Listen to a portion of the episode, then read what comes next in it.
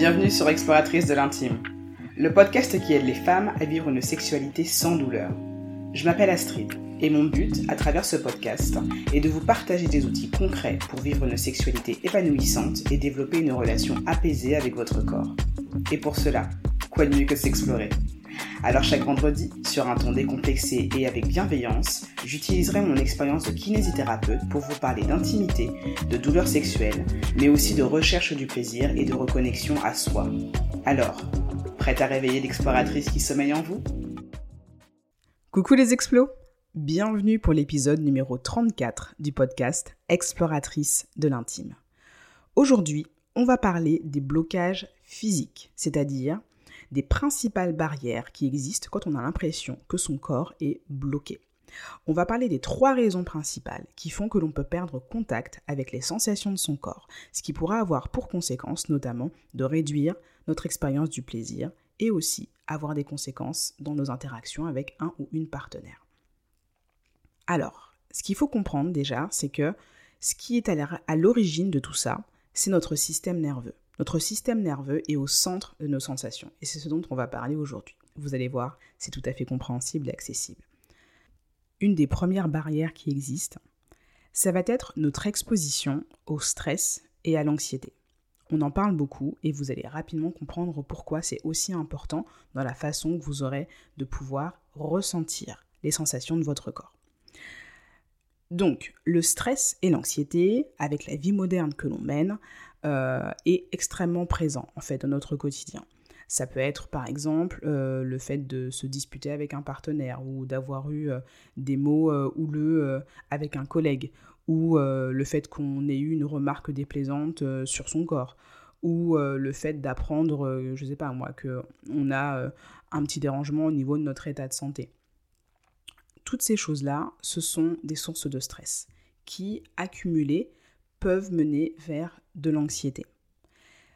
Mais quand ces situations stressantes sont présentes au quotidien, ça finit par réduire notre capacité à sentir les sensations du corps et les messages qu'il nous envoie. Parce que notre système nerveux et notre attention est complètement tourné et focalisé par la gestion justement de ces événements qui sont perçus comme menaçants, qui sont perçus comme stressants. Cette façon de fonctionner, c'est quelque chose qui nous a bien servi jusqu'à présent, parce que dans euh, les premiers jours de l'humanité, le fait d'être capable de pouvoir percevoir les situations qui étaient potentiellement un danger nous a permis de survivre jusqu'à présent. Si, quand vous étiez en face d'un lion, vous n'étiez pas particulièrement stressé et que vous n'aviez pas envie de décamper à cette époque-là, on mourrait. Au jour d'aujourd'hui, les facteurs de stress perçus ou réels sont très différents. On a quand même peu de chances de se retrouver face à un ours en plein Paris. Mais notre cerveau, lui, l'interprète avec le même niveau finalement d'intensité que si c'était finalement un lion qui était en face de nous. Donc tous les exemples que je vous ai cités auparavant vont déclencher une réaction dans votre système nerveux. Comme je vous le dis, le corps ne fait pas la différence entre une menace qui est réelle et une menace qui est perçue. Donc vous imaginez bien la quantité de situations qui peuvent nous amener à nous sentir stressés. La partie de notre cerveau, et plutôt plus précisément de notre système nerveux qui va être responsable de cette situation, c'est ce qu'on appelle le système nerveux sympathique.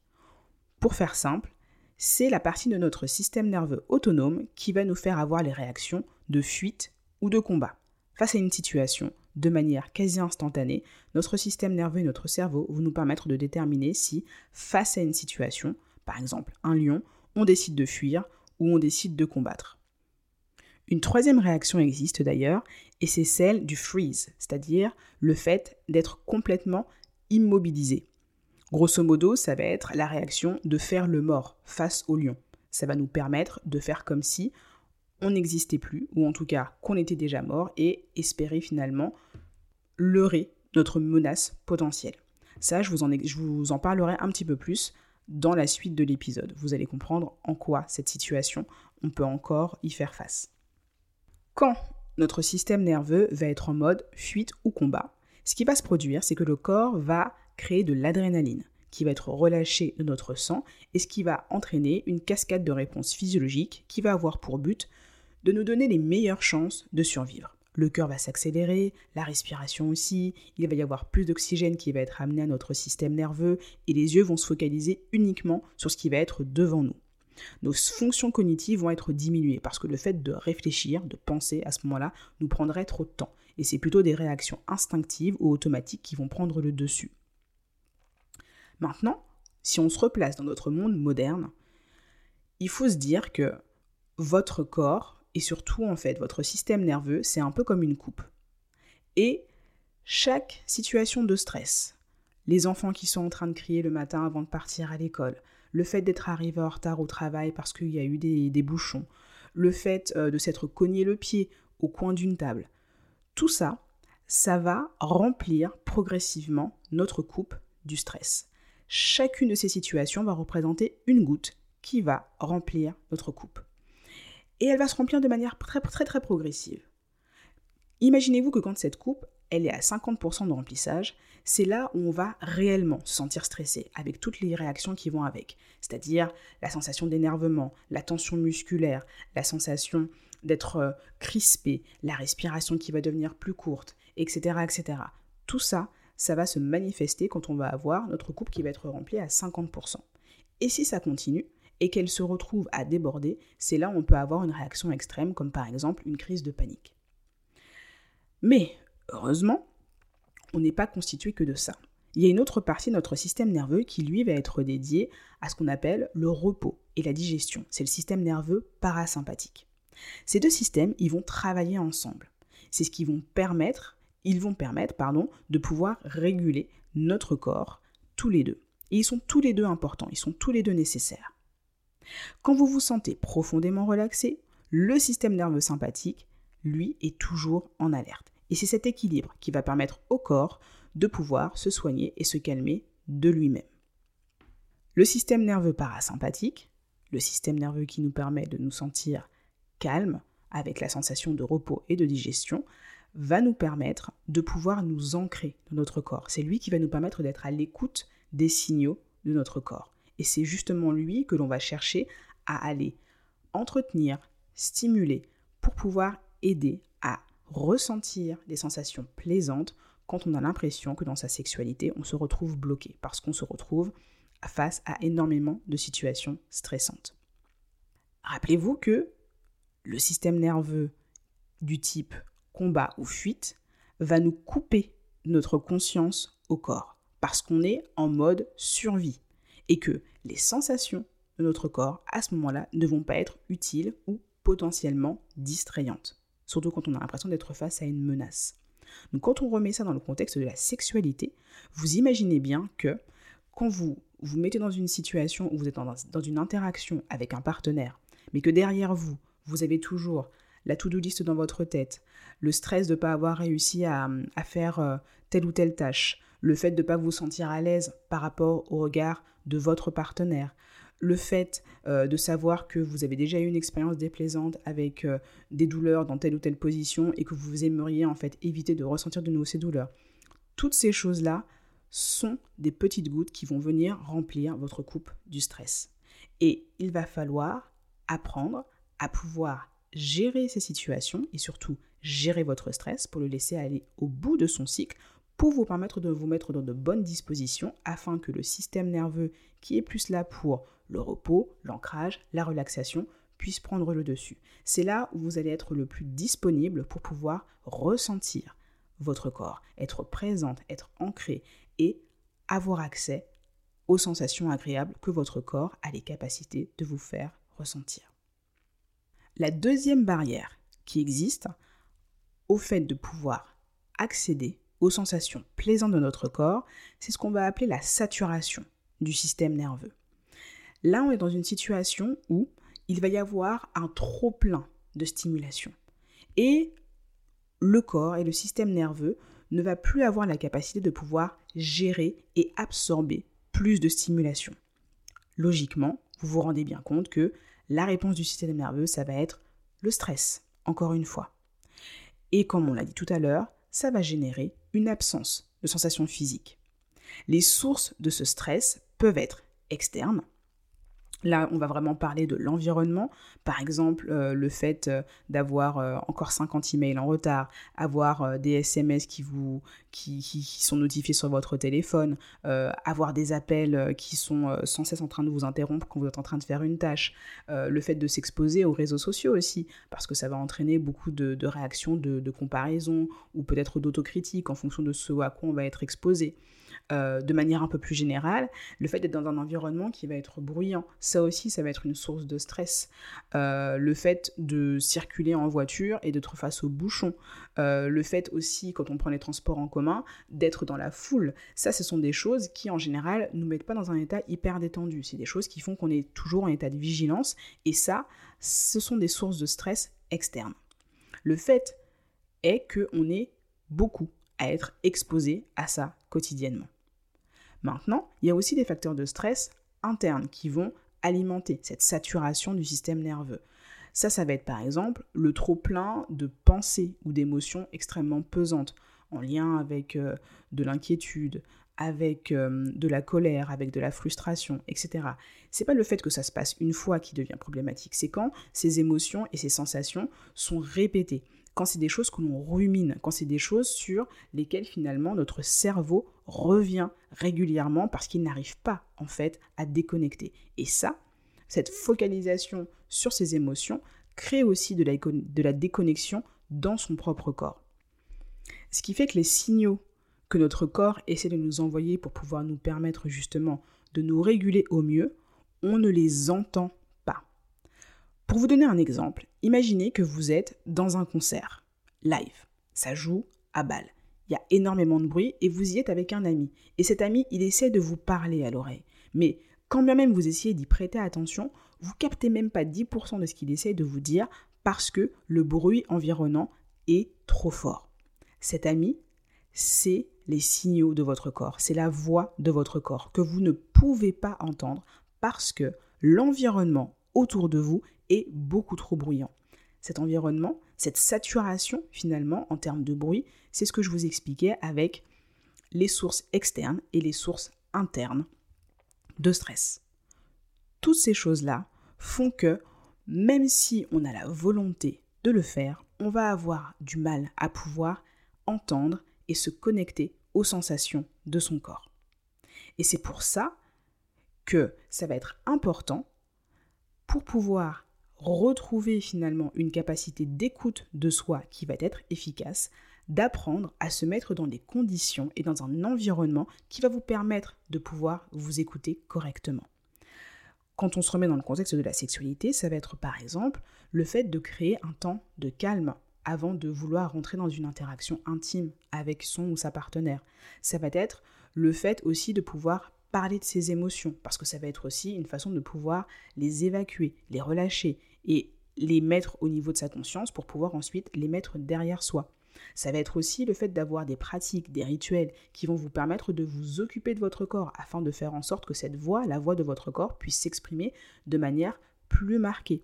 Ça va être des pratiques d'automassage, ça va être le fait de prendre un bain qui va vous permettre de vous relaxer, ça va être le fait de vous poser devant un livre, quelque chose qui va vraiment vous permettre de déconnecter, mais pour pouvoir faire de la place à l'écoute de votre corps. Ça va être aussi votre capacité à vous mettre en mouvement. Toutes ces choses-là vont être extrêmement importantes pour pouvoir vous aider à écouter la voix de votre corps. La troisième barrière qui existe à l'écoute de soi, à l'écoute de son corps, et qui n'est pas des moindres, ce sont les traumatismes. Pour comprendre notre capacité à sentir ce qui se passe dans notre corps, il est important de comprendre comment le corps répond et se souvient des traumatismes. Souvent, quand on va pour la première fois se reconnecter à son corps après un traumatisme, on va rentrer en contact avec des sensations et des émotions qui ne sont vraiment pas plaisantes. Les souvenirs et les blessures sont stockés dans le corps quand on commence à écouter les signaux du corps suite à un traumatisme. Et les traumatismes irrésolus vont inlassablement chercher à refaire surface à travers justement ces sensations et ces émotions déplaisantes. Les traumatismes et les réponses à ces traumatismes sont des barrières assez communes à notre capacité à sentir nos émotions et nos sensations, et encore plus quand il s'agit du plaisir. Ça peut aller en fait d'un inconfort assez moyen, où finalement bah, on va pas tellement avoir envie de sentir quoi que ce soit. Et ça peut aller jusqu'à quelque chose de beaucoup plus extrême, avec des émotions extrêmement fortes qui peuvent jouer sur notre capacité à avoir un corps qui fonctionne normalement. D'une manière ou d'une autre, en vivant dans le, monde dans lequel on vit aujourd'hui, tout être humain fera l'expérience du traumatisme. On n'y échappe pas. Malheureusement, je pense que vous pouvez toutes euh, prendre le temps de repenser à différents événements de votre vie qui, à une différente intensité ou avec un, niveau, un différent niveau de gravité, peuvent être qualifiés de traumatisme et savoir que finalement vous y avez déjà fait face. La bonne nouvelle, c'est que notre corps est équipé pour pouvoir évacuer ce traumatisme. C'est quelque chose dont vous avez aussi peut-être déjà fait l'expérience. C'est par exemple, après avoir eu une expérience assez stressante, assez violente, assez traumatisante, on va avoir en fait notre corps qui va être pris un petit peu de tremblement, un petit peu de, de ce sorte de convulsion, on va frissonner. Et ça peut s'accompagner aussi d'une forme de relâchement émotionnel avec le fait de pleurer, par exemple. Ça, ce sont des réactions normales. Et c'est des réactions qu'il ne faut pas chercher à arrêter ou à minimiser parce que c'est la façon que notre système nerveux a de pouvoir processer et évacuer le traumatisme. Il va parfois y avoir des situations où on va devoir arrêter ces, réactions. Parce que, par exemple, s'il y a besoin d'une chirurgie, va se retrouver à, convulser sur une table, clairement, ça ne va, pas pas nous permettre de pouvoir euh, mener à bien la chirurgie. Donc, on va avoir un arrêt de cette réaction. Mais ce n'est pas quelque chose de voulu et c'est pas quelque chose de souhaitable, malheureusement. Dans des situations moins graves, et je pense que beaucoup se reconnaîtront dans ça, on va avoir tendance à se dire je prends sur moi, je fais comme si de rien n'était. Je vais tâcher d'oublier, je vais tâcher de mettre tout ça derrière moi, cet événement qui m'a fait du mal. Je vais tâcher de ne plus y penser. Ça, c'est aussi une façon finalement de couper ce process d'évacuation du traumatisme. On pense bien faire parce que ça nous évite, en tout cas à l'instant T, de se reconfronter au traumatisme, aux sensations qui y sont associées, aux émotions qui y sont associées et aux blessures, physiques ou non, qui y sont associées. Mais malheureusement, on ne va pas uniquement finalement se couper de ces sensations déplaisantes, on va aussi se couper de notre accès à la voix de notre corps, à nos sensations et aux émotions qui vont nous permettre de pouvoir traverser ce traumatisme. Si on se permet d'aller au bout de ce processus. Il va se terminer de lui-même. C'est quelque chose que l'on va traverser. On n'a pas besoin de chercher à l'arrêter ou à le supprimer parce que sinon, cela aura pour effet de le stocker nous. Rappelez-vous, le corps a une mémoire. Et tant que le système nerveux n'aura pas été capable d'évacuer ce traumatisme d'une manière ou d'une autre, le corps s'en souviendra. Et ce souvenir, il va pouvoir se réactiver dans des, circonstances diverses et variées. Par exemple, des circonstances très simples comme, je sais pas moi, le fait d'entendre un ballon qui éclate, ça peut en fait réactiver euh, le souvenir d'une expérience qui a été traumatique. Et tant que ce traumatisme n'est pas processé, il va rester associé à un schéma neuromusculaire de tension, de contraction musculaire. Ce schéma de contraction, il va contenir toutes les informations associées à l'événement. Votre peur, ou même une réaction de défense, avec les sensations physiques que ça peut comporter. On appelle ça un trigger. Et ce trigger va entraîner ces contractions musculaires. En tout cas, cette réaction physique de votre corps. Du coup, un événement similaire ou une sensation physique ou une émotion vont réactiver ce schéma et réveiller en vous cette réponse au traumatisme. Je vous le rappelle et c'est très très important. Si vous avez expérimenté toute forme de traumatisme physique, émotionnel ou sexuel. Je vous recommande vivement de travailler avec un thérapeute qualifié pour, pour vous aider à faire la lumière sur ce traumatisme et sur la meilleure manière de pouvoir le traverser. Maintenant qu'on a fait la lumière sur les trois principales barrières à la connexion à notre propre corps, aux sensations et aux plaisirs qui vont avec, on va voir quels sont les moyens qui sont à notre disposition pour pouvoir vider cette petite coupe du stress. Quels sont les moyens qui existent pour nous permettre de prendre soin de notre système nerveux? En premier lieu, il va y avoir le sommeil. C'est le moyen le plus efficace de vider cette fameuse coupe. Le corps a la capacité de se réparer et de récupérer pendant le sommeil, avec beaucoup d'autres fonctions associées au repos. Mais pour beaucoup d'entre nous, on ne dort pas assez, soit parce qu'on a des enfants en bas âge, ou parce qu'on travaille pendant de longues heures, ou parce qu'on fait l'expérience du stress chronique et que ça nous empêche de pouvoir dormir. Mais arriver à dormir 7 à 8 heures par nuit, avec une bonne qualité de sommeil, toutes les nuits, a beaucoup de bénéfices pour la santé, comme vous pouvez vous en douter. Ça va permettre d'avoir un, un, cerveau qui fonctionne au meilleur de ses capacités. Ça va aussi amener une sensation de bien-être pendant que l'on dort, mais surtout quand on se réveille. Ça va permettre d'avoir un équilibre émotionnel qui est beaucoup plus confortable. Des petites choses vont vous permettre d'améliorer la qualité de votre sommeil. Par exemple, en réduisant l'exposition aux lumières bleues, donc toute la lumière des écrans, des, euh, téléphones, des tablettes, etc., 30 minutes avant d'aller se coucher. Le fait de dormir dans un environnement où les fenêtres sont complètement fermées, ça va aussi vous aider à aller correctement dormir et vous mettre dans une situation où le calme va prédominer. Le fait de faire aussi une activité physique qui vous permet de vous préparer au sommeil, par exemple le fait de se faire un automassage, euh, de lire, d'écouter de la musique, de boire une boisson euh, qui vous fait du bien, ce sont des choses qui vont vous mettre dans de bonnes dispositions pour bien dormir. Un autre moyen à notre disposition, ça va être la méditation. Ça va vous permettre de calmer votre esprit et cela va avoir des bienfaits sur votre système immunitaire et votre système cardiovasculaire en réduisant le stress et en améliorant votre concentration. Je vous ferai un épisode dans les prochaines semaines justement dédié à la méditation pour vous permettre de pouvoir en, savoir un peu plus. Mais pour en parler brièvement tout de suite, euh, sachez qu'il n'y a pas besoin d'être dans une position particulière avec euh, les jambes croisées, le dos parfaitement droit ou quoi que ce soit pour pouvoir rentrer dans un état de méditation. Vous pouvez simplement vous asseoir 5 à 10 minutes, éteindre votre téléphone, fermer la porte et prendre le temps d'être seul présente avec vous-même pendant ces 5 à 10 minutes. Il n'y a pas besoin de technique spéciale pour commencer à méditer. Il faut savoir simplement faire le silence autour de soi pour pouvoir se laisser la possibilité de s'observer, d'observer ses pensées, d'observer ses sensations. C'est déjà une excellente façon de commencer. Le corps n'a pas besoin qu'on le force à faire quoi que ce soit. Et c'est pareil pour l'esprit. Asseyez-vous et laissez simplement les choses se faire d'elles-mêmes. Vous m'en direz des nouvelles. Un troisième moyen à notre disposition, ça va être le mouvement. Je vous en parle régulièrement.